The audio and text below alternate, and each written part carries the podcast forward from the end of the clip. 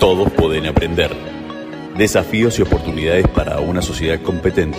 Con la conducción de Elena Cuchimpós. Aquí en RSC Radio. Escucha cosas buenas. Hola, bienvenidos a este nuevo encuentro de Todos pueden aprender. Hoy les quiero contar una leyenda, una leyenda universal que lleva mucho tiempo. Cuenta esta leyenda que hace muchos, muchos años, las personas éramos animales simbióticos. Íbamos siempre acompañados de un pajarito diminuto, de plumaje brillante y con canto melancólico, casi como un susurro. Se llamaban los ahoras. Los ahoras acompañaban a los humanos día y noche, revoloteando en sus cabezas en silencio, y eran pajaritos muy sabios y sencillos. Cada vez que sus simbiontes contemplaban un paisaje hermoso, miraban a alguien a los ojos o vivían cualquiera de esos mágicos eventos que suelen discriminarse solo por ser cotidianos, los ahora les daban un pequeño picotazo en la cabeza y cantaban. Entonces, las personas tenían un momento de conciencia vivían el presente con nitidez y eran felices. De hecho, los ahora se alimentaban de esas emociones que se desprendían en cada uno de esos momentos. Y de ahí la simbiosis. Había gente que se hacía muy amiga de sus ahoras y estos les daban momentos de conciencia a cada instante. Sin embargo, alguna vez algo ocurrió. Llegó un punto en el que, por motivos desconocidos, la gente empezó a establecer relaciones con otras aves de un, plumaje más denso, más oscuro, y se llamaban los antes y los después. Y poco a poco los ahora fueron muriendo. La magia de los pequeños detalles desapareció y los momentos de conciencia se perdieron para siempre. Mas este no es el final de la historia.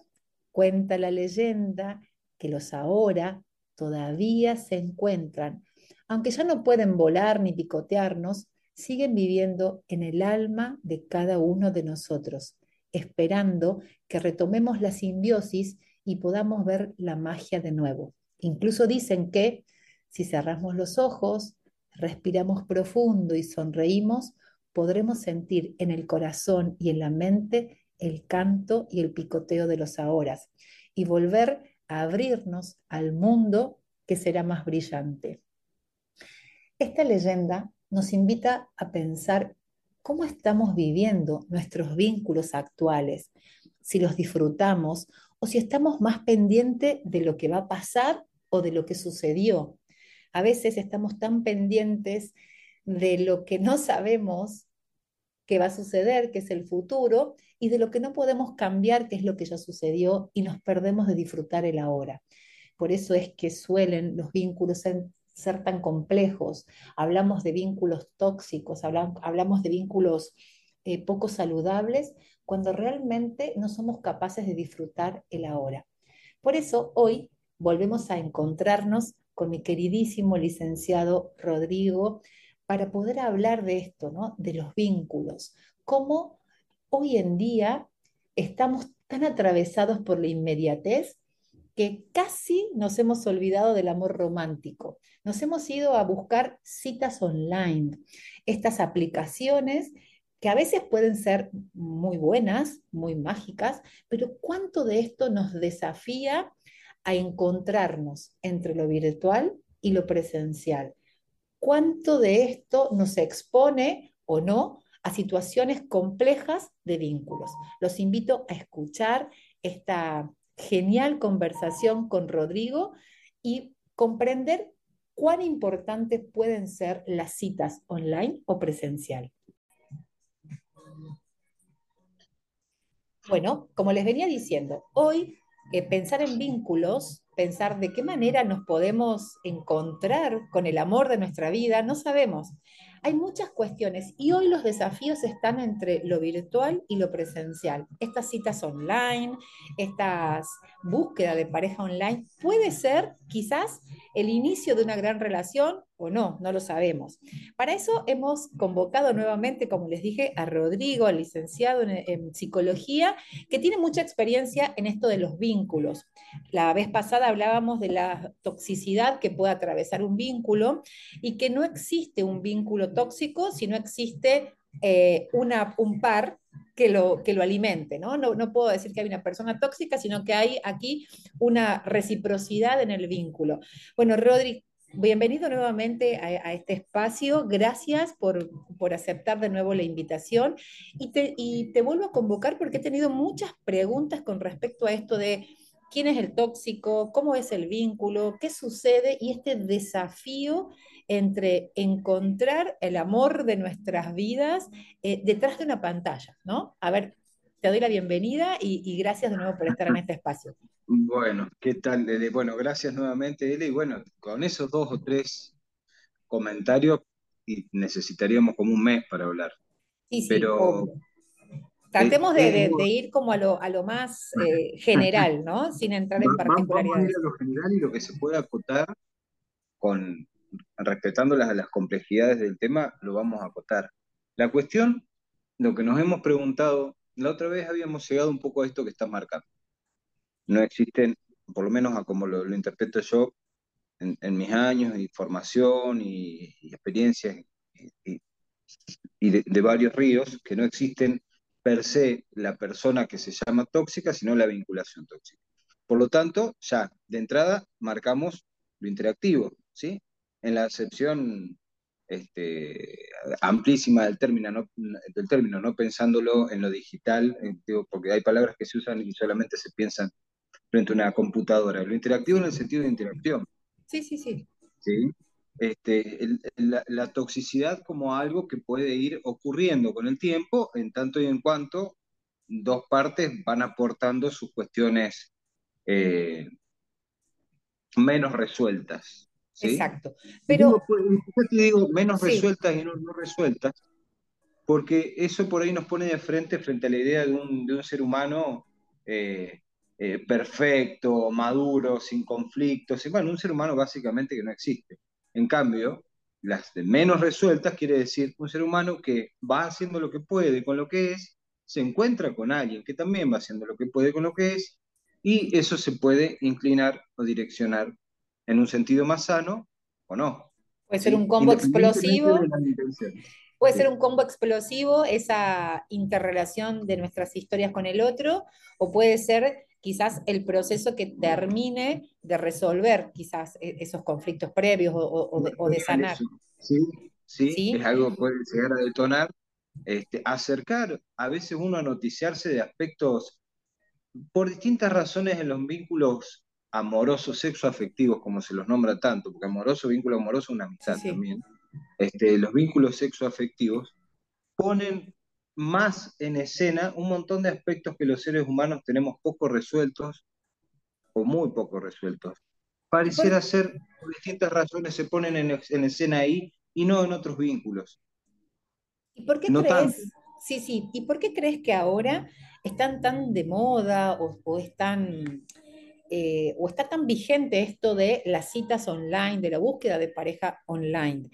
Claramente, eh, si existe es porque hay una, una, demanda, ¿no? Si hay la oferta es porque hay una demanda. ¿Por qué crees que hay tantas personas que están eh, buscando a través de las redes lo que presencialmente quizás no encuentran?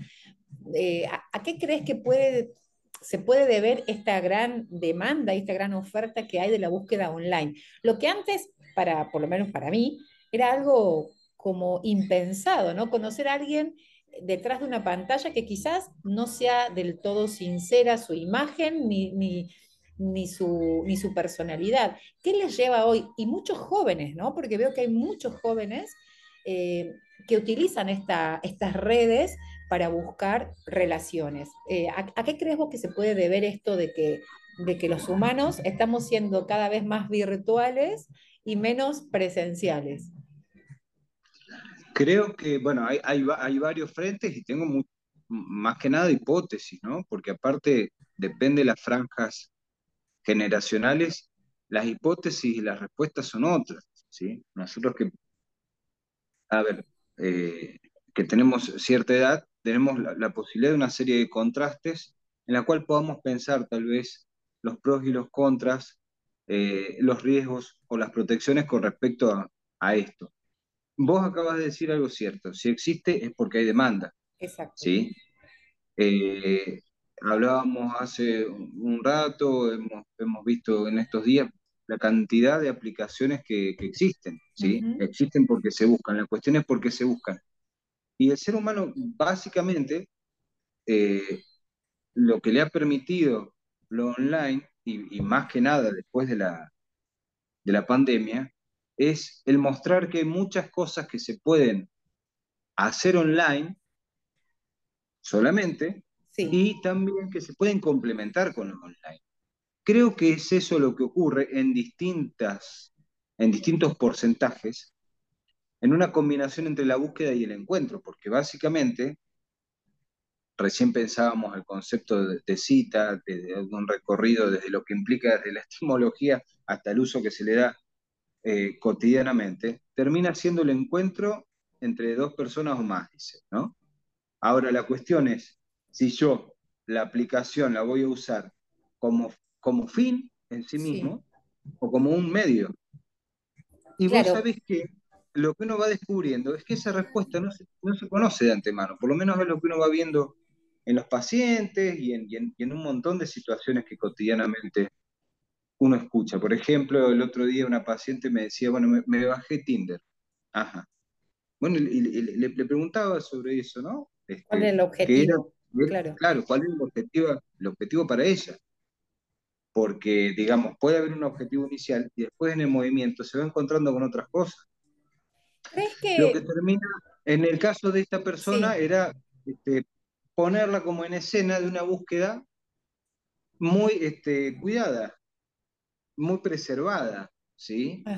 Que no es directamente ir este, eh, por ahí en lo que era lo que nosotros entendemos como convencional, 20, 30 años atrás o 15, que para terminar tomando un café con alguien, por pensar una situación... Sí, sí, sí, este, más, cotidiana. más cotidiana, con, muchos menos otros elementos, este, más de, conquista, de levanteo, de, como se lo quiera llamar, eh, no había muchos pasos intermedios. No, no los había. O sea, o hablabas por teléfono, o te mandabas cartas, te encontrabas a tomar un café. O te lo presentaba alguien. También. Pero ¿no, ¿no crees que eh, en todo este proceso tan, tan virtual y tan cuidado, como, como decís, que a lo mejor, a ver, yo me preservo porque en una aplicación puedo indagar un poco sobre la persona y a partir de eso acepto o no una cita, ¿No crees que se diluye un poco o se pierde un poco esto del, amor romántico, de la conquista, de lo que veníamos acostumbrados los más 40, los más 50, de que había como un cortejo previo hasta que uno aceptaba ese café, aceptaba esa cita, aceptaba, no sé, ese, ese, ramo de flores, lo que sea? Puede ser que que hoy se haya perdido un poco la idea de amor romántico y que uno está más Em, como vos decís, más cuidándose y preservándose y después fluirá o no el amor romántico? Puede ser que se Tengo varias respuestas, para, esa, para esa pregunta. Algunas son contradictorias entre sí. Eh, a veces uno va viendo que no se pierde nada más que lo que realmente se tiene que, que perder. Hemos sabido que ese concepto de amor romántico tal vez ha hecho más daño que otra cuestión, ¿sí? Porque uno se casa con una idea, mira, uso el, verbo casar, se casa con una idea que está muy por encima de una realidad que se suele dar en la cotidianidad de los vínculos de los seres humanos, porque somos imperfectos, eh, perfectibles, pero imperfectos, eh, y de repente esa idea es la que termina generando mucho más daño que la realidad en sí misma, ¿sí? Ahora, Creo que lo que termina ocurriendo, por lo menos en generaciones de, nuestra edad, no tengo tan identificado en las más, en las más chicas no tengo tan identificado de mi experiencia de consultorio, por supuesto puedo ver qué dicen colegas con respecto al tema, pero prefiero hablar desde la clínica, de la práctica, desde la experiencia profesional, la que tengo yo por lo menos en estos años. Creo que lo que ocurre es una convivencia entre todos estos elementos que son antagónicos entre sí. Sí. Porque vos fíjate que ese concepto de esa idea, esa vivencia de amor romántico, tenía que ver con un encuentro que a veces no era planificado, ocurría. Ocurría, se daba así como un flechazo, tenemos un montón de autores y de escritores. Sí, sí, del amor. Por eso te digo, al amor romántico me refiero a eso, al, amor a primera vista, a esas cosas de, Exactamente. de, que antes... todos los elementos contrarios. Exacto. La virtualidad estamos diciendo, ¿no? Porque está como bastante medida. Te miro la foto, miro cuál es. Te miro la foto y, toco de un lado o del otro si, si pongo me gusta o si descarto. Pero además. Eso representa cómo terminamos relacionándonos. Exacto. Eso sí me parece gravísimo. A eso, a eso me refería, ¿no? De que uno... para un lado, para la izquierda, para la derecha, para la derecha, y eso somos también para la otra parte si es que llegamos a estar en esas aplicaciones. Por supuesto que de repente no somos más que, más que una foto y algún par de textos. Hay que pensar que tanto de eso ocurre también en la realidad presencial cuando uno no conoce a alguien.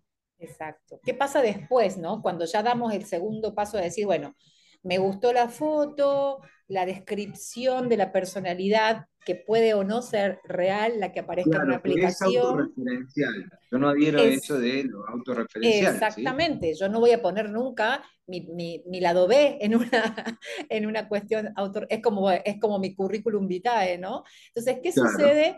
¿Qué sucede cuando después de cierto proceso eh, dentro de una aplicación online eh, aparece la, presencialidad, ¿no? Yo, yo me imagino, ¿cómo, cómo rompes esa, esa barrera tan fría de lo que es la virtualidad, o por lo menos para mí, eh, para, llegar a una cita real, concreta, cara a cara, el cafecito de por medio. Sí. Hay un concepto clave que lo, podemos abordar y relacionar de distintos frentes y que está buenísimo. Y recién veía en, en, un, documental que estaba, que estaba buscando. El concepto de descubrimiento.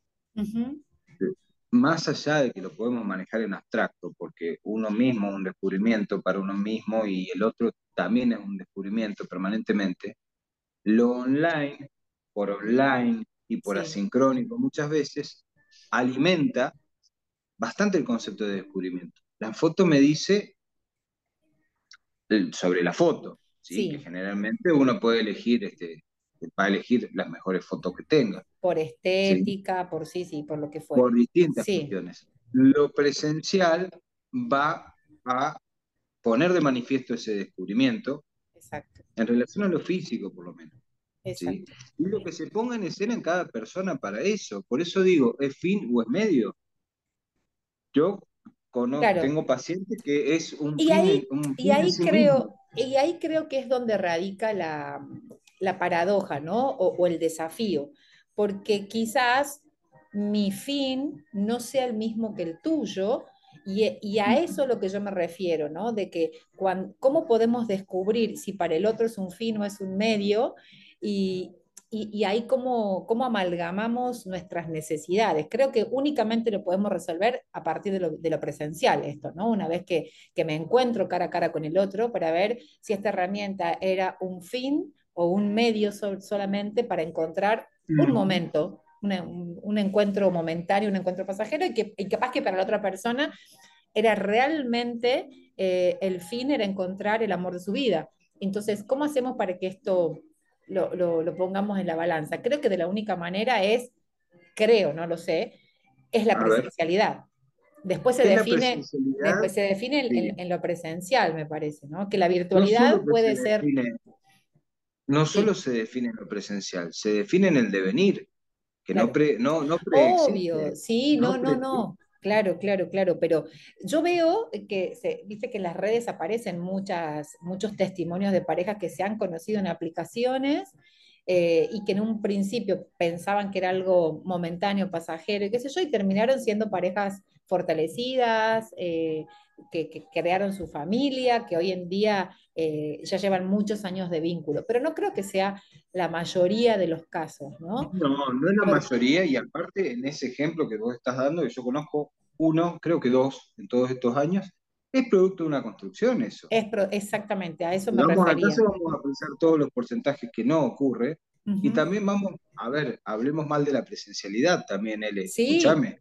Eh, ¿Qué pasa con, con todas las personas que eh, en, nuestra historia nos hemos conocido con alguien por, por, vía de la presencialidad, de manera convencional, y que las cosas no, no, están sostenibles. ¿Y por qué hoy en día está tan devaluada la institución familia, la institución matrimonio? O sea, es como que los jóvenes, yo que soy madre de, jóvenes, eh, me, no, está dentro de, su, de, sus propósitos de vida el casamiento, formar una familia. ¿Por qué nos hemos transformado en, tan individualistas y, nos cuesta tanto los vínculos? ¿Qué, hemos hecho nosotros como adultos, no? ¿Qué, hemos dejado para las otras generaciones que no confían tanto? Nuestra generación interpelados en algo me parece genial.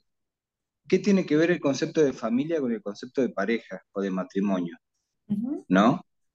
Porque, digamos, se puede tener una familia sin tener.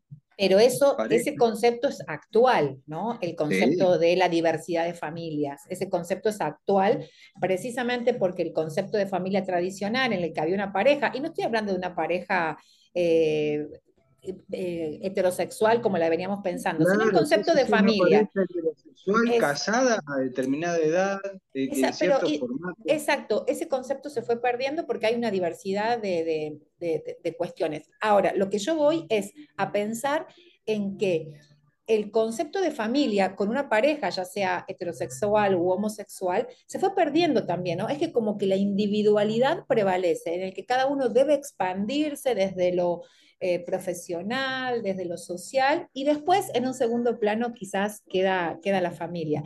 Sí, hay, hay varias cosas para decir de eso. Ajá. ¿Eh? Sí, hay como mucho, pero me parece que me, quiero quedar con algunos conceptos para que los podamos ir revisando en, en, el próximo encuentro.